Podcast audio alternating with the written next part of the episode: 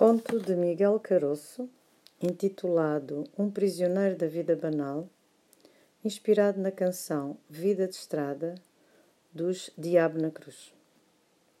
Jorge era um homem de 35 anos e, como a maioria da população, tinha um emprego. Também tinha uma mulher, um filho e uma filha, enfim, uma família, como a maioria das pessoas em Portugal. Acordava todas as manhãs às cinco horas e saía de casa às sete com as crianças para levá-las à escola antes de ir trabalhar na RTP, onde apresentava as notícias do meio-dia. Pensava constantemente que estava tão perto do oásis do deserto a que chamava Reforma, e, no entanto, tão longe de lá chegar. Todos os dias era o mesmo. Saía de casa, apanhava trânsito no Jamor, sempre a pensar como a vida era cara e que tinha de pagar renda, a pensar que tinha de pagar a água, a luz, a net, o ginásio, o yoga, a creche, o IUC, o IMI, o IRS. Jorge estava sempre a sonhar em sair daquela vida monótona, pegar no carro, de vidro aberto, rádio alto, no asfalto, sem pensar em trabalho, apenas a saborear o mar, as serras, a geada e o pó viver a vida de estrada, sempre a viajar.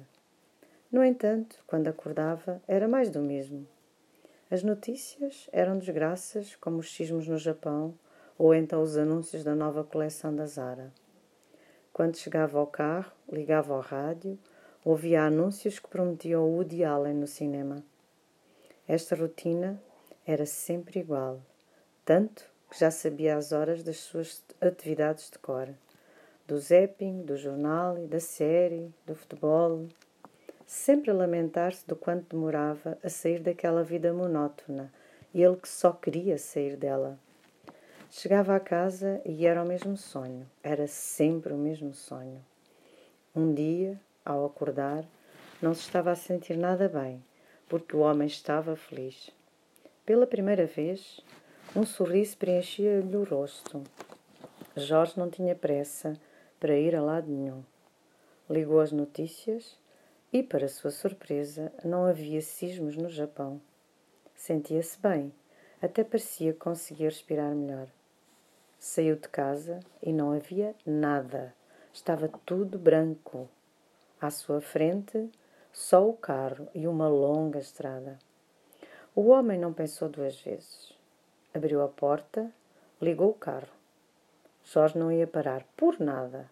De vidro aberto, rádio alto, no asfalto, sem se apoquentar, a saborear o mar, as serras, a geada, o pó. Pé sempre no acelerador, sem parar. Era como um sonho. Porém, era diferente, pois deste ele nunca chegou a acordar.